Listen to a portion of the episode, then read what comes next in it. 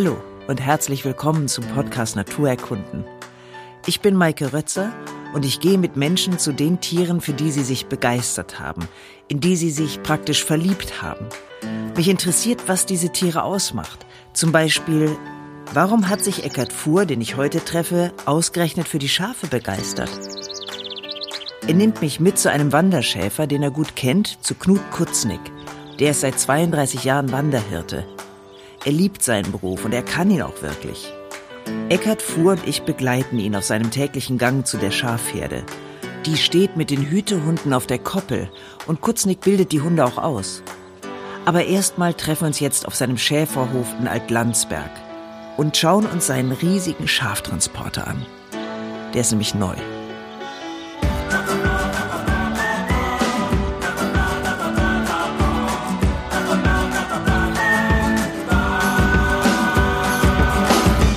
Also seitdem ich habe hier mein neues Betriebskonzept, Schaftaxi. Wie viele Schafe kannst du damit transportieren? Skutten 300.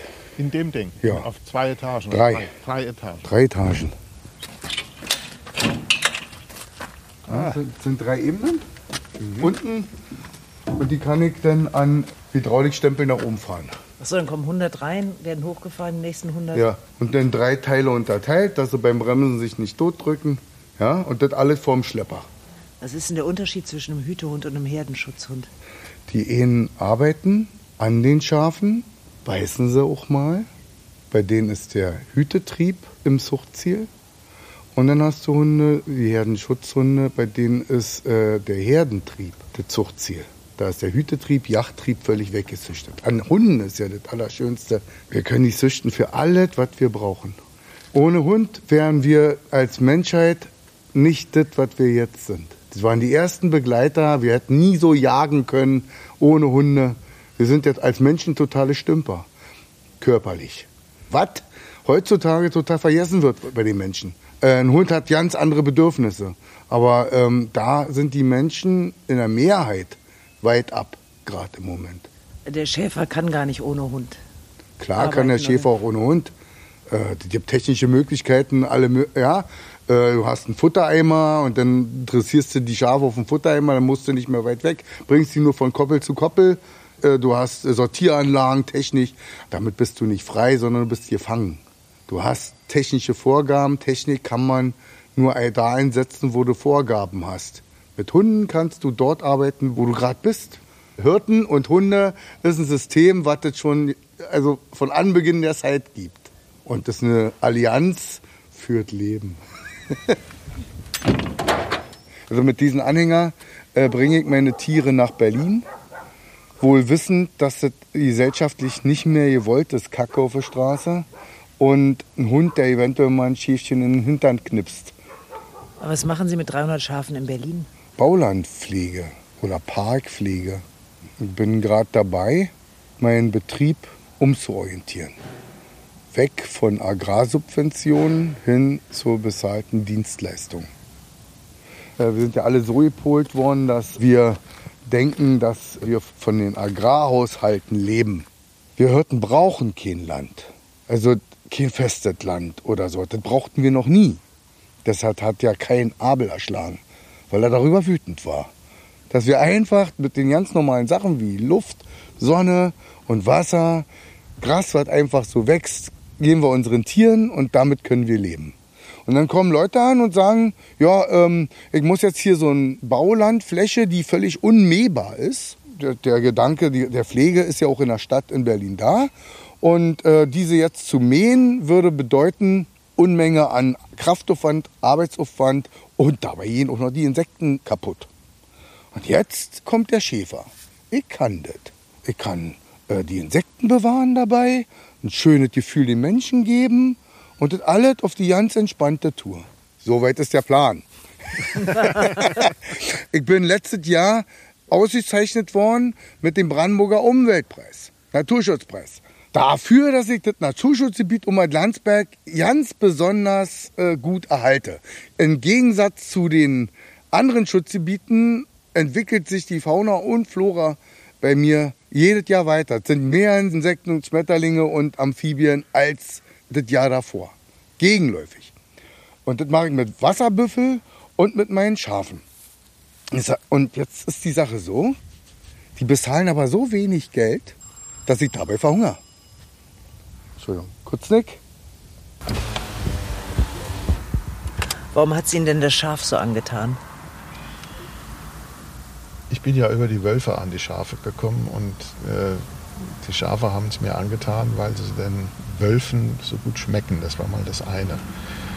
Ich habe dann mich mit Schafen und Schäfern beschäftigt und eben sehr schnell gemerkt, dass die Schafe eben sehr viel mehr sind als äh, Wolfsfutter einfach zu sein. Also dass man diese Tradition der Landnutzung mit Schafen studieren und kennen muss, um etwas zu verstehen über unsere Landschaften und über die Geschichte der sozialen Beziehungen auf dem Land, die Konflikte, die es da gab über die Jahrhunderte und wie sich das verändert hat. Also wenn man das Schaf nimmt, dann eröffnet sich also eine ganze Kaskade von Bezügen der Agrargeschichte, der Kulturgeschichte, der Mentalitätsgeschichte.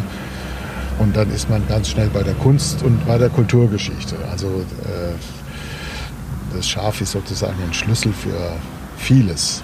Auf der anderen Seite ist es dann so, es ist für jemanden, der keine Landwirtschaft hat und keine landwirtschaftliche Ausbildung hat, immerhin denkbar, vielleicht irgendwann mal Schafe zu halten. Bei Rindern und größeren Tieren ist das schon anders. Also dann ist das schwieriger, das zu machen, weil es einfach komplizierter und aufwendiger ist, die zu managen und zu handeln. Aber Schafe kann, mal ganz einfach gesagt, kann eigentlich im Prinzip jeder. Man muss halt nur wissen, äh, was sie brauchen und wie man sie pflegt und wie man sie nutzt. Aber es gibt keine großen Hindernisse, äh, was, die Beherrschung, was ihre Beherrschung angeht. Das kann eigentlich jeder machen.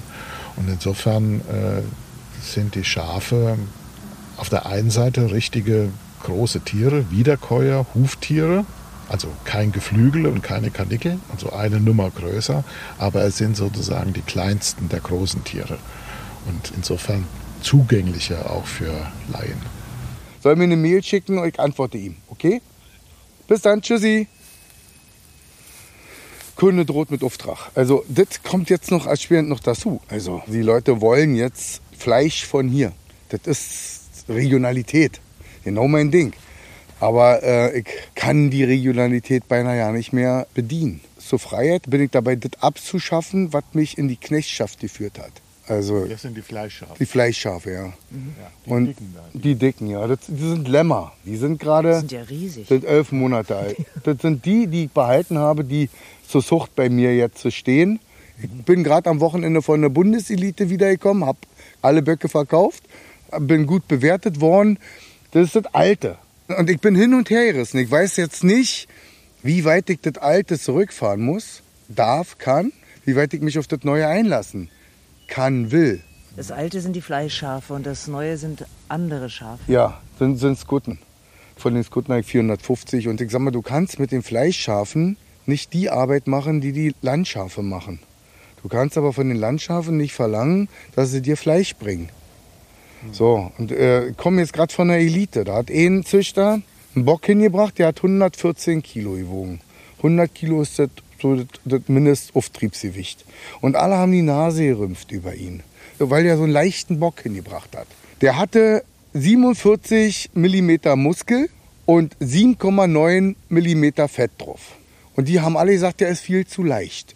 In derselben Chörklasse war ein Bock gewesen, der hatte 48 Millimeter Muskel und 2,5 Zentimeter Fett, also 25 Millimeter Fett und hatte 30 Kilo mehr. Also der Bock hatte 30 Kilo Fett in sich drin. Fett kriegst du in die Schafe nur mit Getreide. nur, nur, nur mit Konzentrate. Ja. Und ich sehe das genau andersrum. Ich finde, das, was ich jetzt da mache, ist das Alte. Ich kann das, aber ich komme ganz woanders her. Ich komme von so einer Wanderschäfertruppe her, da habe ich gelernt, im Osten. Und wir sind auf Beutezüge gegangen und wir waren den ganzen Winter draußen. Gut, ich habe nicht draußen geschlafen, aber äh, beinahe. so richtig so eine ganz wilde Truppe. Und dieses Wilde habe ich immer noch in meinem Herzen und ich werde das doch nie verlieren. Aber Beutezug, was ist denn, wenn der Hirte auf Beutezug geht? Was heißt Futter. das? Futter. Futter. Futter. Also ich, äh, ich bin hingegangen in Gebiete, die ja nicht mir gehört haben, habe da Futter geklaut, in meine, in meine Schafe dieses Futter reingebracht. Damit habe ich meine Lämmer, die Lämmer dick gemacht und die Lämmer zu verkaufen war dann der Gewinn. Die neue Idee ist jetzt, ich kriege jetzt für Hüten Geld. Und nicht aus Subventionen, dass ich irgendjemandem sage, oh, Dankeschön, dass du mir diese, diese, dieses Geld einfach so gibst, sondern ich gehe zu äh, jemandem hin, der eine Dienstleistung kauft und die auch angemessen bezahlt. Als Vorsitzender vom Schafschutzverband muss ich jetzt unbedingt der Landesregierung klar machen, wenn sie gesundes Wasser haben wollen, was ja durch die Grasnarbe gefiltert wird. Um, da ist ja praktisch Kohlenstoff drin in der Grasnarbe wird das Wasser gefiltert. Also gesundes Trinkwasser kriegen wir durch Schafweiden.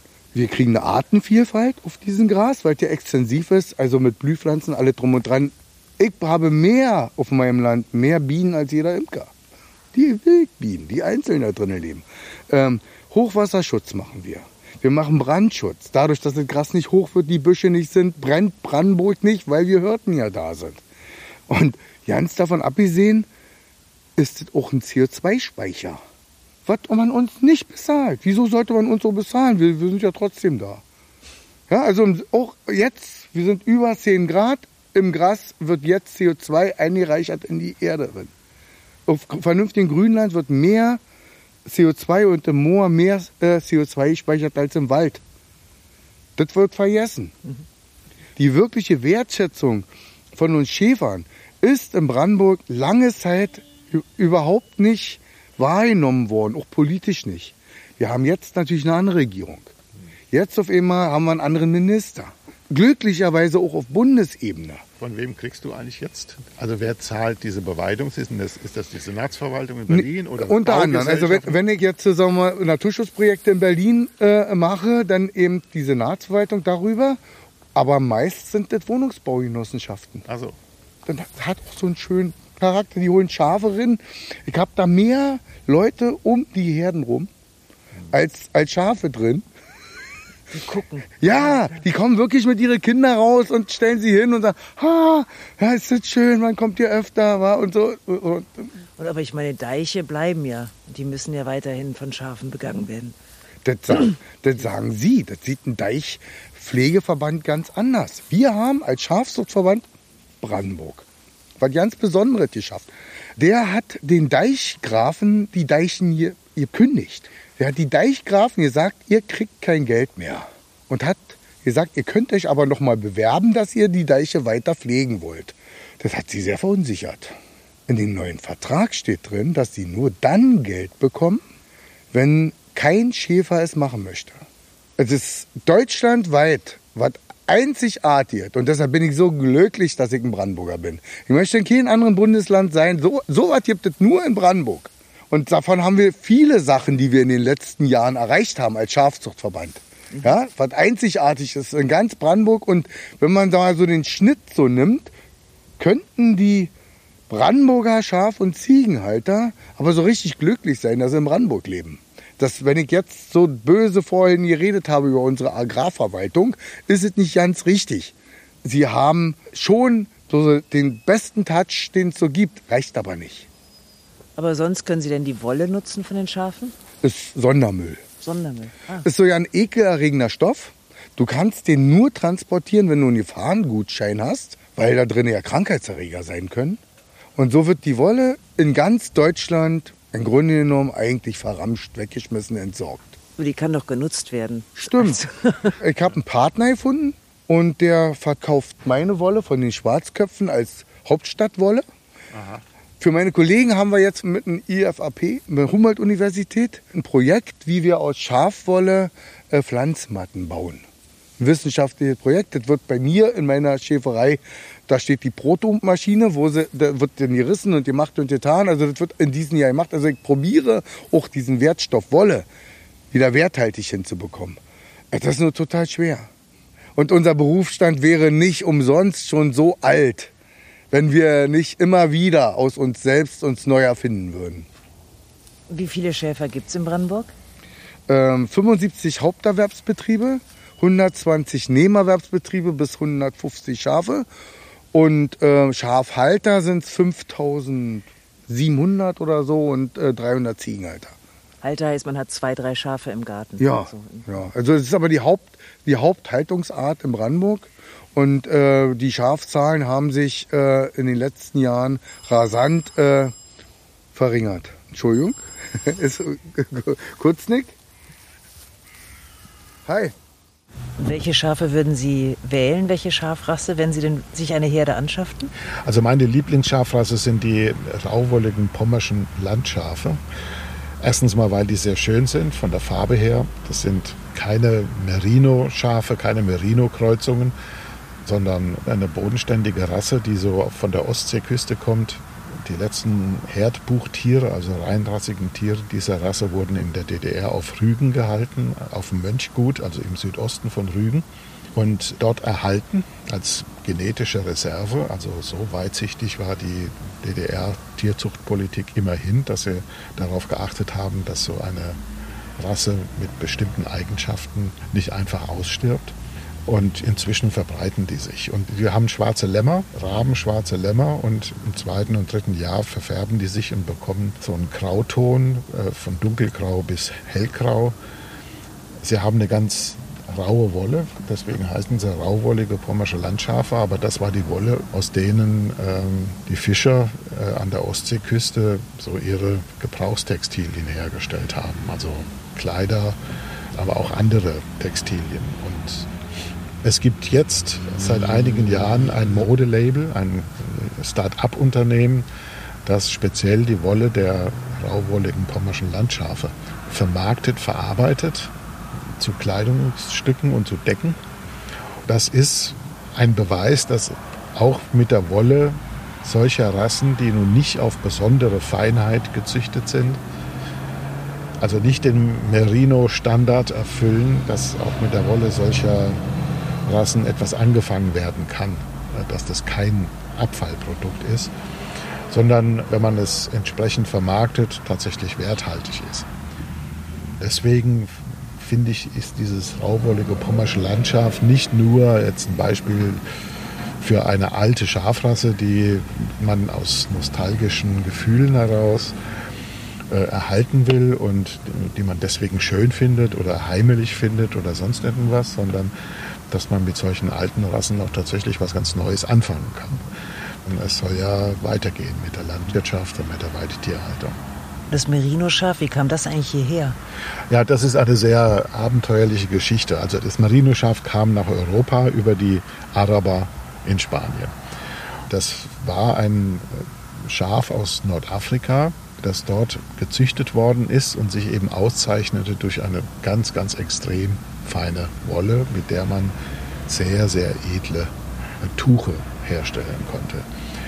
Und diese Merino-Schafe wurden dann auch äh, im Zuge der arabischen Eroberung Spaniens nach Europa gebracht, dort gezüchtet und als die Reconquista dann erfolgreich war und sich der spanische König etablierte, wurden diese Merino-Schafe quasi Eigentum, Monopol der spanischen Krone. Und es gab über Jahrhunderte eine Art von Merino-Monopol Spaniens, des spanischen Königs, der dann Weiderechte an seine Vasallen vergeben hat. Also alle die, die sich Verdienste erworben hatten bei der Rückeroberung Spaniens, bekamen halt riesige Ländereien und diese Ländereien wurden genutzt für Schafwirtschaft, für Wollproduktion.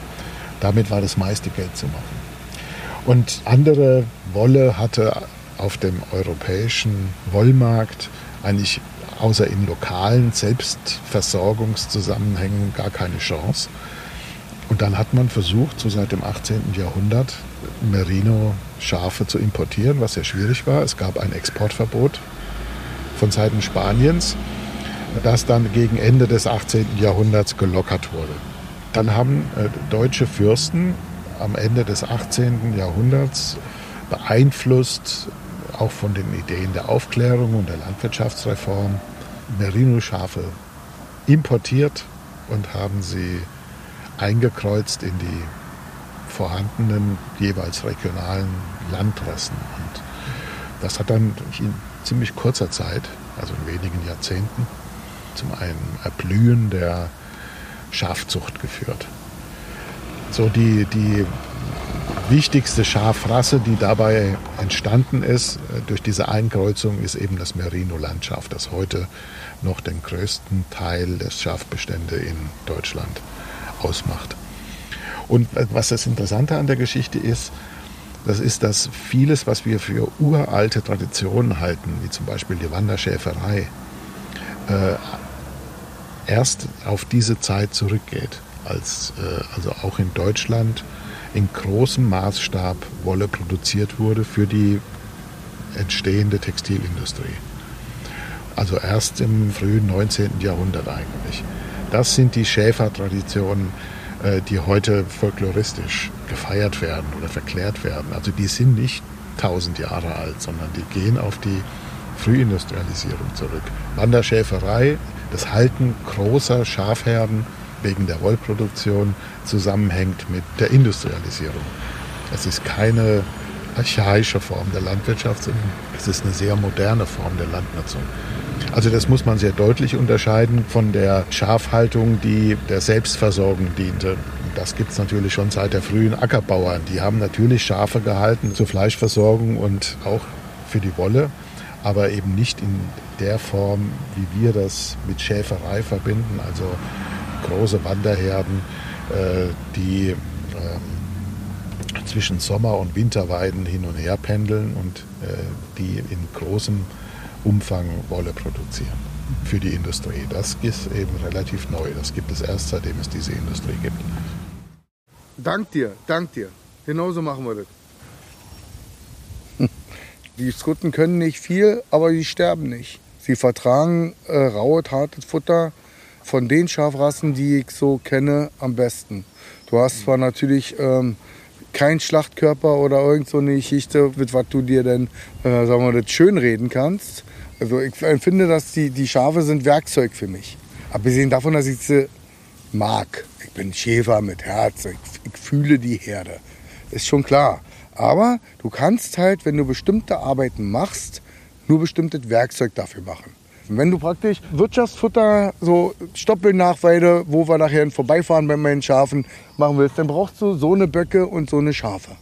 Und wenn du praktisch äh, trocknet äh, Land pflegen möchtest, dann brauchst du die Skutten. Eine, eine äh, so eine neue Sache, die ich jetzt auch mache, ist, dass ich mit 50 Hertz die Trassen unter Hochspannungsleitungen frei halte mit meinen Schafen, mit den Skutten. Die fressen das weg, da muss kein Forstmulcher mehr kommen und die Insekten zertrümmern. Machen meine Schafe. Und das läuft sehr gut. Und dann wird 50 Hertz, die haben ja nur die Aufgabe, die Leitungen in Schuss zu halten und Energie zu transportieren, die ist jetzt doch egal, ob darunter Insekten leben oder nicht. Aber den Menschen nicht. Und jetzt könnte man so ein Crowdfunding machen oder Ausgleichs- und Ersatzmaßnahmen regenerieren und äh, meine Schäferkollegen in ganz Deutschland unter den Stromtrassen äh, das Beweidungsrecht geben und Geld in der Gesellschaft einsammeln für alle, die die Wildbienen mögen. Und da finde ich äh, diese Sache, die sich 50 Hertz da ausgedacht hat, richtig toll. Natürlich nehmen die mich jetzt als Werbemaßnahme. Oh, wir sind insektenfreundlich, hm, klimaneutral, ja, super duper. Richtig, Und das ist auch richtig so. Und nächste Ding sind dann die Solaranlagen, die überall denn jetzt entstehen. Das kann doch nicht sein, dass da drunter Mähroboter fahren. Da, da gehören Schafe drunter. Dann hast du mit dem Aufwuchs von der Solaranlage so ja auch noch Fleisch. Und zwar so ein Fleisch, man, wo man nicht sagen muss, esst weniger Fleisch, das rettet die Natur. Bei Schafen ist es andersrum. Esst mehr das Fleisch von den Schafen, dann kann der Schäfer sich noch was da zusätzlich verdienen. Und das ist so ein Fleisch, was der Natur zugute gekommen ist. Mhm. Das ist natürlich so ein, so ein Dreieck im Kopf, kann man niemandem wirklich in der Stadt erklären. Der hat es jetzt gelernt, esst weniger Fleisch, das fördert die Umwelt. Wenn jetzt einer daherkommt und sagt, esst mehr Fleisch, dann sagen die, was, was, was, was, muss ja weniger sein. Esst mehr Lamm. genau. Aber es gibt auch Mutterkühe. Man darf es nicht vergessen. Ja, also äh, nur wir Schäfer alleine machen das nicht. Du hast auch die Mutterkuhhaltung. Aber das heißt jetzt, Sie fahren immer zu Ihren Schafen einmal am Tag? Oder? Einmal am Tag, ja. und du musst halt immer am Tag Wasser geben, die Hunde sowieso, aber die Schafe brauchen auch immer am Tag Wasser und die brauchen Futter. Die Schafe gibst du dann halt, musst du kontrollieren, liegt manchmal was auf dem Rücken oder das hat was gelammt. Und die Schafe sind eingezäunt jetzt, solange sie alleine da rein. Ja, die haben eben Elektrosound drum und das sind bei mir 90 cm hohe Netze. Die Präsenz des Wolfes ist hier überall. Früher war es ja so, dass ein Zaun nur dafür da war, dass Schafe nicht ausbrechen. Jetzt ist ein Zaun auch noch dafür da, dass Wölfe nicht einbrechen. Da ich ja äh, noch nie so wirklich fleißig war in meinem Leben, habe ich mich entschlossen, nur 90 cm hohe Netze zu stellen, wie immer, und dahinter zertifizierte Herdenschutzhunde zu stellen, die den Wolf dann eben äh, in seinem Sprachjargon sagen, dass er abhauen soll. Und das klappt? Äh, hundertprozentig. also ich sag mal, in Brandenburg sind im letzten Jahr 800, ob es nun 90 oder 50 Risse waren, äh, egal, aber ziemlich viele Risse an Nutztieren gewesen vom Wolf. Davon sind 75 Prozent gar nicht geschützt gewesen. Nicht mal ein Ansatz geschützt gewesen. Um die 20 Prozent hatten den Mindestschutz, also diese 90 Zentimeter rum, so wie ich das habe, aber ohne Hunde. Und sechs Fälle, nur sechs, sind passiert bei erweiterten Schutz. Entweder höheren Zaun oder Herdenschutzhunde dahinter. Und das war dann immer noch zu erklären, warum.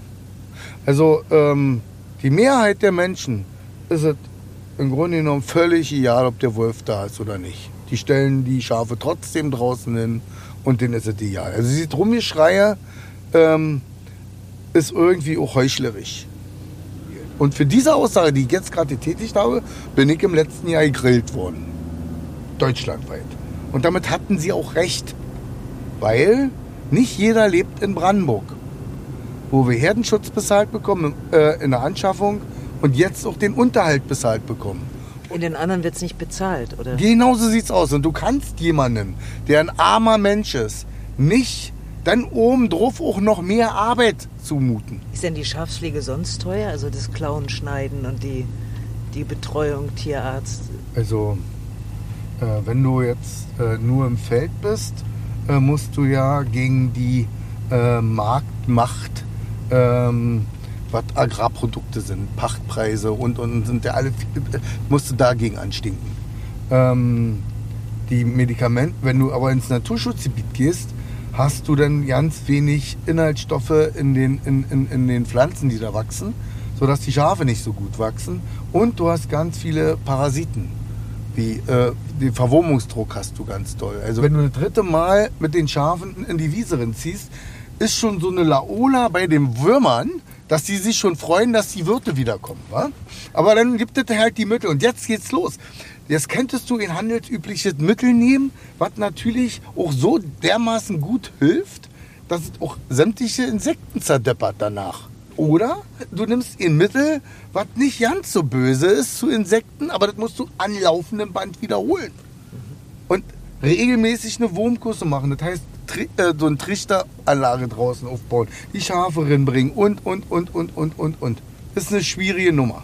Da sind sie. Wenn sie Jetzt kommen die Hunde. ja, na klar, die wissen, dass das, das, was, das, was zu essen gibt.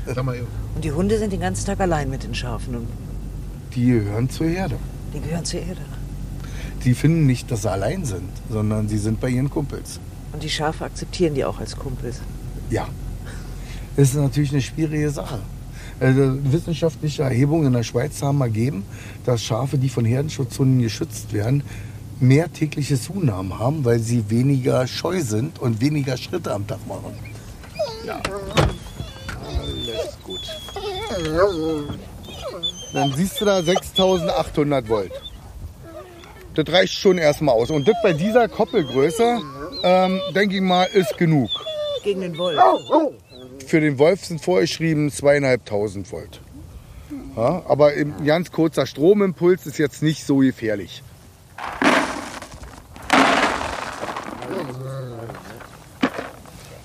Wir haben die Bäuche jetzt gerade voller Lämmer. Ab 2. April beginnt meine Lammzeit. Also sie ziehen auch mit den Schafen rum. Ja, also Schafe hüten heißt ja Schafe zum Futter bringen. Und äh, das sind alles meine. Ein guter Hirte gibt sein Leben für die Herde und die Herde gibt ihr Leben für den Hirten. Ja, du kriegst es nicht erzwungen, dass die Schafe jetzt hier stehen, neben mir. Wir kennen uns doch alle nicht so doll persönlich oder wir sind auch nicht so innig, dass sie gestreichelt werden wollen. Aber sie wissen schon, dass wo ich bin, da ist es schön. Weil da ist immer gutes Futter.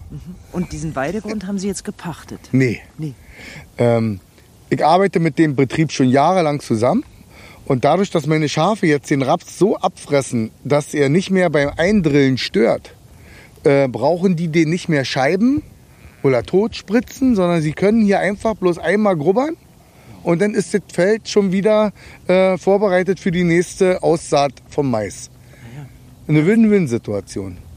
Meine Schafe haben äh, wunderbares Futter und der Bauer spart Arbeitszeit und Energie und Materialaufwand. Und kriegt noch ein bisschen Dung. Leicht verwertbaren. Also wenn du jetzt das kaputt machst, braucht es wieder Mikroben, die das zersetzt. Diese Mikroben klauen aber Stickstoff aus dem Boden. Das brauchen die zum Leben. Also folglich muss der Bauer wieder düngen. Wenn aber meine Schafe das fressen, durch den Verdauungstrakt durchgeht, dann ist es gleich Humus, gleich pflanzenverwertbar. So, jetzt haben sie auch gefressen, ne? Ja.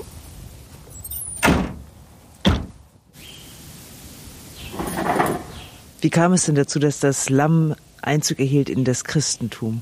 Gut, also es gibt eine Stelle in der Bibel im Johannesevangelium, wo Johannes der Täufer Jesus, der ihm da begegnet, als Lamm Gottes bezeichnet. Siehe, das ist Gottes Lamm, das der Welt Sünde trägt. Und dieses Motiv hat sich dann in der christlichen Symbolik gefestigt. Aber es hat natürlich sehr viel ältere Wurzeln. Also das Lamm als Opfertier geht auf den jüdischen Opferkult zurück. Die Stiftung des Pessachfestes, wo ja das Volk Gottes seine Zugehörigkeit oder seine Eigenschaft als Gottes Volk nachgewiesen hat, indem die Hausväter ein Lamm geschlachtet haben und die Türpfosten mit dem Blut des Lammes bestrichen haben, als Zeichen dafür, dass sie dem großen Strafgericht Gottes, das der an den Ägyptern veranstalten wollte, entgehen. Also letztlich ist das eine Bekräftigung des Monotheismus. Dagegen musste sich die Autorität des einen Gottes eben behaupten. Und äh, da ist die Schlachtung eines Lamms, die dann äh, im Alten Testament auch genau beschrieben ist, wie das vor sich zu gehen hat und wie das Lamm dann auch zuzubereiten ist und wie es gegessen werden muss. Äh, das alles ist sehr schön zu lesen, das, weil es äh, so eine Verbindung von religiösem Ritus und Alltagsroutine einer Hirtenkultur ist. Also es, äh, es ist eben eine Bibelstelle, in der ganz deutlich wird, dass das, was da beschrieben wird, aus einer Kultur kommt, in der jeder weiß, wie man mit Schafen und Lämmern umgeht, wie man sie schlachtet und wie man sie zubereitet. Deswegen wurde es ins Christentum übernommen als Bild, weil es schwer zu vermitteln war, warum Jesus als Lamm Gottes gekreuzigt ja, sicher. wird. Also wie, wenn man äh, Bilder dafür sucht, dass Gott seinen Sohn schickt und ihn am Kreuz sterben lässt als sozusagen ultimatives Opfer, das also die ganze Heilsökonomie auf neue Füße stellt. Wenn man das vermitteln will, dann liegt es nahe, ein Opferbild zu gebrauchen, das geläufig ist. Und das Opferlamm ist geläufig in der jüdischen Tradition und Jesus als Lamm Gottes äh, zu bezeichnen, ist dann verständlich. Also es verbindet dieses Unbegreifliche, Unerhörte und so noch nie Gedachte und Vorgestellte mit einem Zusammenhang, der bekannt ist und den die Leute kennen. Ja. Und das sind meine Scotties. Die sind ja sehr viel kleiner. Donnerwetter. Ja, Donnerwetter. Das sind jetzt alle. Und die schwarzen und die weißen? Ja, das sind, das sind ein Zuchtspektrum. Und braune sind auch drin. Und bunte gibt's auch. Das ist alles im Rassespektrum. Die, hier siehst du jetzt etwas komplett anderes. Ich musste erst mal eine ganze Weile atmen, bis ich sie lieb hatte. Weil für jemanden, der so eine Fleischschafrasse gezüchtet hat, ist das hier nur Unkraut. Das sind kleine Gewusel. Karnickel. Hochnäsig sagen einige Schäfer, äh, wer so eine Schafe hat, ist ein Karnickelzüchter. Aber Der Schafzuchtverband Berlin-Brandenburg hat sich auf der Fahne geschrieben, Schafe und Ziegen züchten macht Spaß. Und da kommt es nicht darauf an, wie groß die Herde ist oder wie groß das Schaf ist.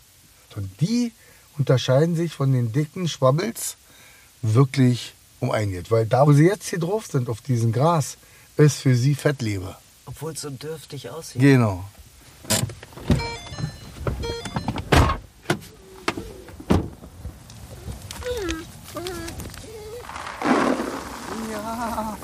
Was für feine Hunde. Also die Skutten, um es mal kurz zusammenzufassen, die sind, werfen kein Fleisch ab, aber sie pflegen die Landschaft. Ja, Sie können sie können hartes Futter besser aufschließen. Das liegt daran, dass der Panseninhalt im Verhältnis zu der Körpermasse viel höher ist als bei den Fleischschafen. Deshalb brauchen sie nicht so gutes Futter und können die Inhaltsstoffe eben besser verwerten und weil der Körper äh, so wenig braucht für sich selbst. Ähm, meine Schwarzköpfe würden hier draus aus diesem Futter kleine schwarze Kugeln machen, weil sie unterernährt werden. Die Skutte macht hier jetzt äh, schöne breiige Würste. Und äh, daran erkennt man so, so wie, wie, äh, wie gut sie ernährt sind. Also wie das Futter auf ihnen wirkt.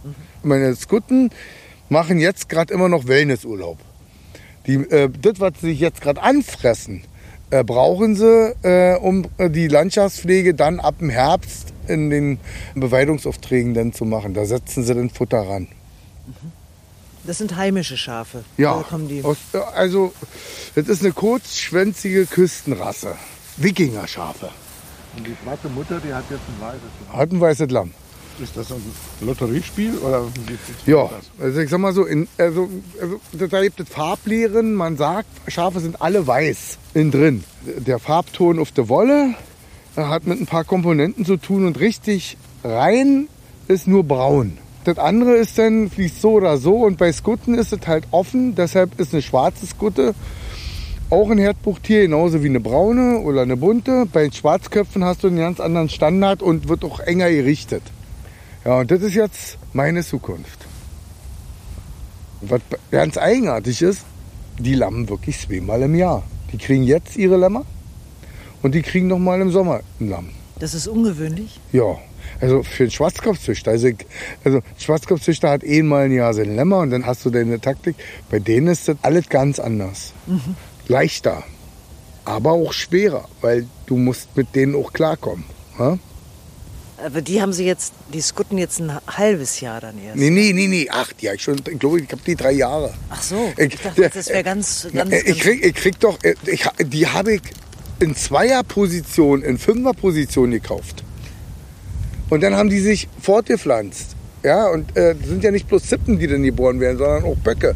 Ja, also das ist äh, ganz mühselig. Ich bin jetzt in einer Situation, wenn sie jetzt lammen, wenn, also wenn 300 Lamm, hast du dann auf eben mal 150 Zippen davon. Hoffst du. Dann hast du 450. Wenn die dann Lamm hast du nochmal 200 drauf, dann bist du bei 600. Also die nächsten Jahre entwickle ich mich so auf die 1000 drauf zu. ich staune. Oh, schön. Aber das sind ja alles domestizierte Hausschafe. Das Ja. ist ja kein, die Wildschafe leben die auch in Herden. Ja, Ja. ja. Glauben Sie, dass die Züchtung von Dolly, dem ersten geklonten Schaf, ein Zufall ist? Ja, ich weiß es nicht, was jetzt aus wissenschaftlicher Sicht den Ausschlag gegeben hat, dieses Klonen an einem Schaf auszuprobieren. Aber es ist was anderes, als wenn man das jetzt an einem Meerschweinchen oder an einer Maus gemacht hätte. Ja, dann wäre das nicht so aufgefallen. Es wäre in der Öffentlichkeit anders wahrgenommen worden. Aber dass man so den Prozess der natürlichen Fortpflanzung umgeht und sich sozusagen ermächtigt, ja, ein Lebewesen zu produzieren, am Beispiel eines Lamms, das, glaube ich, hat dann schon auch eine über das rein wissenschaftliche, biologische hinausgehende Bedeutung. Und das Opferlamm als das geduldige und das sanftmütige Schaf, sehen Sie das auch bei den Schafen so, dass die diesen Charakter haben oder wird es ihm zugeschrieben? Also überwiegend wird es ihnen zugeschrieben. Natürlich sind Schafe in dem Sinne geduldig, dass sie im Herdenverband sich einigermaßen lenken lassen, dass sie äh, sehr wenige Konflikte untereinander haben. Aber dass sie nun, dass das jetzt eine Charaktereigenschaft ist, das ist natürlich eine Zuschreibung. Ja. Also es ist eine biologische Anpassung, dass es den Schafen am besten geht, dass ihre Fortpflanzungschancen am besten sind und die Chancen, immer satt zu werden, am besten sind, wenn sie sich unter die Obhut eines Hirten begeben. Damit sind sie als Art Hausschaf erfolgreich. Es gibt Hausschafe, die nicht so geduldig sind, wie zum Beispiel diese Kamerun-Schafe oder andere Arten, die sich nicht so leicht äh, lenken lassen, die, wenn der äh, Hütehund ankommt, eben nicht zusammengehen, äh, sich nicht zusammenrudeln, sondern nach allen Seiten wegrennen. Das ist dann, die sind schwieriger zu handeln. Die sind also weniger geduldig, wenn man so will, aber das ist einfach eine Folge davon, dass sie den Wildschafformen noch näher sind, die nun auch nicht so handsam und leicht zu beherrschen sind wie Hausschafe. Das hat man ja auch gezüchtet, diese Hütefähigkeit. Das heißt, Wildschafherden gibt es auch noch? Die Zoologen streiten sich, wie viele Arten von Wildschafen es eigentlich gibt. Aber sie sind auf der nördlichen Halbkugel über die ganze Welt verbreitet in den Gebirgen. Alle Arten sind untereinander kreuzbar und bekommen äh, fruchtbare Nachkommen. Insofern handelt es sich eigentlich um eine Art mit sehr vielen verschiedenen Unterarten. Und es gibt auch in Europa noch Wildschafe, also die Mufflons, die als Wildform unserer Hausschafe gelten. Ob diese europäischen Mufflons, die es auch hier in Brandenburg gibt oder in anderen äh, Regionen Deutschlands, äh, tatsächlich Wildtiere sind, also von ihrer Genetik her, das muss man allerdings bezweifeln. Der Ursprung dieser Mufflons liegt etwas im Dunkeln, denn als ihr Ursprung gelten die Inseln Korsika und Sardinien und da stellt sich natürlich die Frage, wie kamen denn die Wildschafe dahin?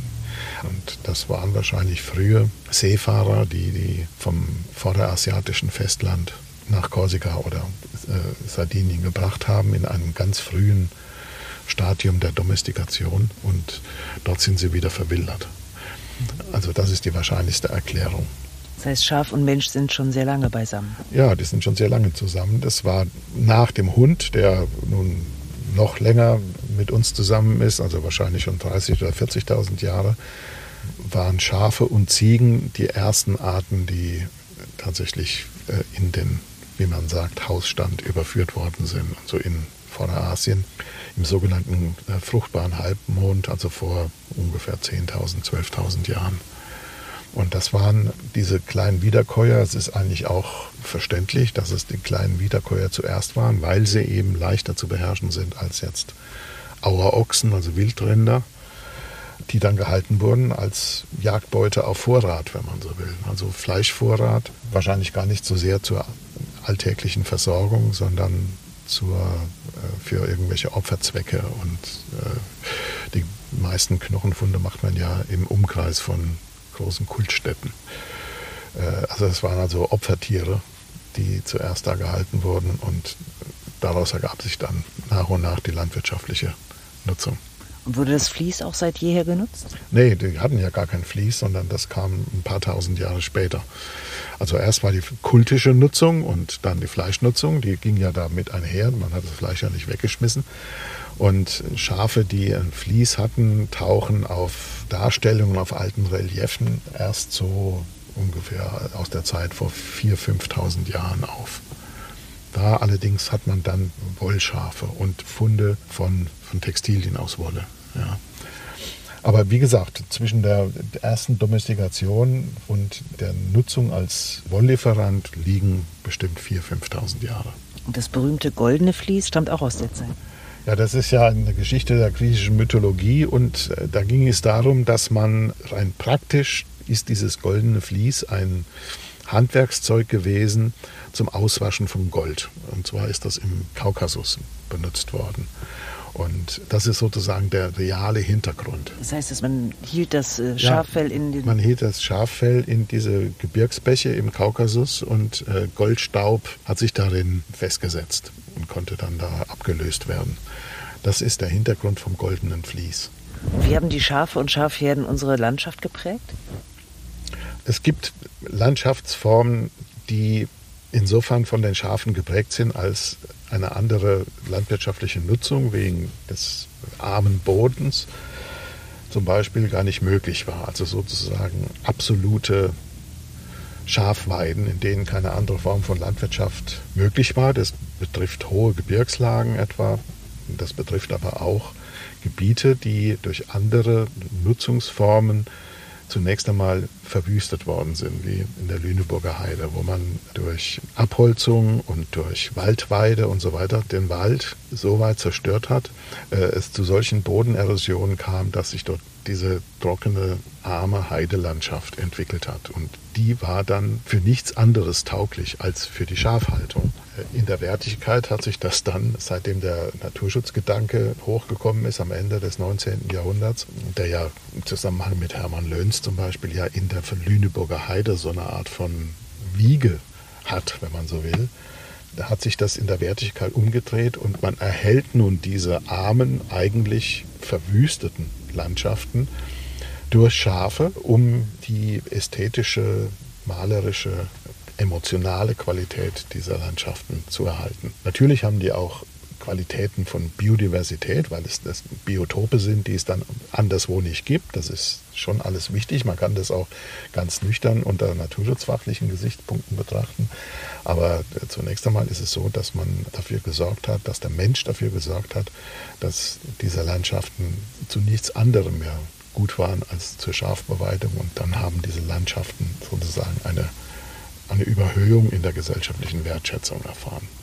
Ansonsten haben Schafe unsere Landschaft geprägt, immer in der Verbindung mit der sonstigen landwirtschaftlichen Nutzung. Also es ist jetzt nicht so, dass wir hier in Mitteleuropa, in Deutschland, riesige Gebiete gehabt hätten, in denen also nur Schafherden geweidet haben. Also das, was man im Mittelmeerraum findet, was man in Spanien findet, diese zum Teil kilometerbreiten Schafdriften und die durch die Landschaft sich ziehen und einfach Spuren von, von Jahrtausender alter Nutzung in einer bestimmten Form der Weidewirtschaft sind, sondern es ging äh, immer um die Art der landwirtschaftlichen Nutzung, etwa Dreifelderwirtschaft wo dann das brachliegende Feld vom Schäfer beweidet wurde, um es zu düngen auch. Ja. Eher kleinteilig hier bei uns in Mitteleuropa als durch großräumige Beweidung. Und diese Kleinteiligkeit, die auch mit den Besitzformen zu tun hat, die hat eine bestimmte Art der Schäferei und der Schäferkultur befördert, die sich schon sehr unterscheidet von der etwa in Spanien ist denn der Wolf der Hauptfeind der Schafe oder gibt es noch andere Tiere, die ihm gefährlich werden? Naja, gut, also es äh, gibt natürlich andere Beutegreifer, die Schafe überwältigen können, Luchse zum Beispiel, aber die machen sich nicht so bemerkbar wie der Wolf. Und Lämmer können auch vom Fuchs gerissen werden. Sie werden auch von etwa von Kolkraben getötet. Da gibt es Gefahren auch lange bevor der Wolf hier bei uns aufgetaucht ist. Aber der Wolf ist halt der große Gamechanger. Er ändert alles, wenn er irgendwo präsent ist. Dann gibt es keine Schafhaltung, ohne dass man sich darauf einstellt, dass Wölfe da sind. Ich hätte schon gerne ähm, die Alternative, mit 65 wählen zu dürfen, wie ein anderer, dass ich einfach irgendwo mit einem Pferdewagen durch die Gegend fahre und nichts mache. Wieso muss ein Schäfer arbeiten, bis er tot umfällt? Sein ganzes Leben lang die Artenvielfalt bewahren, Trinkwasser schützen, die Luft verbessern und dann in Armut sterben. Das ist, das ist, äh, das ist die Zukunft meiner Kollegen. Wo, wo soll das hinführen? Und deshalb ist es so, dass so eine äh, Geschichten, wie Sie die jetzt machen, richtig wichtig sind. Weil solche Geschichten müssen noch erzählt werden, dass jemand zumindest davon mal gehört hat. Mhm. Dass es sowas noch gibt, was so eine Welt gibt, in der ich lebe. Ja, ich sehe, dass es überall andere Welten noch gibt, ja. Aber ähm, mit Schafen, mit der Natur im Einklang zu leben, ist so ein Traum von vielen, was das wirklich bedeutet, wie hart das sein kann, wissen die wenigsten. Oder was für Auswirkungen das hat. Ist nicht jeder Tag so schön wie jetzt so. Ja? Und das ist mein Traumberuf. Ich wollte noch nie was anderes werden. und habe noch nie bereut, dass ich geworden bin. Also das kann nicht jeder von seinem Beruf sagen. Ich bin dann später, im März, nochmal mit den Kindern zu den Schafen gefahren. Die haben ein Lamm nach dem anderen geboren zu der Zeit. Das Buch über Schafe von Eckhard Fuhr hatte ich als Ostergeschenk in der Tasche. Und darin kann nicht nur der Schäfer noch viel mehr über die Schafe erfahren. Es ist ganz toll geschrieben. Erschienen in der Reihe Naturkunden bei Mattes und Seitz Berlin. Ich lege es euch sehr ans Herz. Tschüss.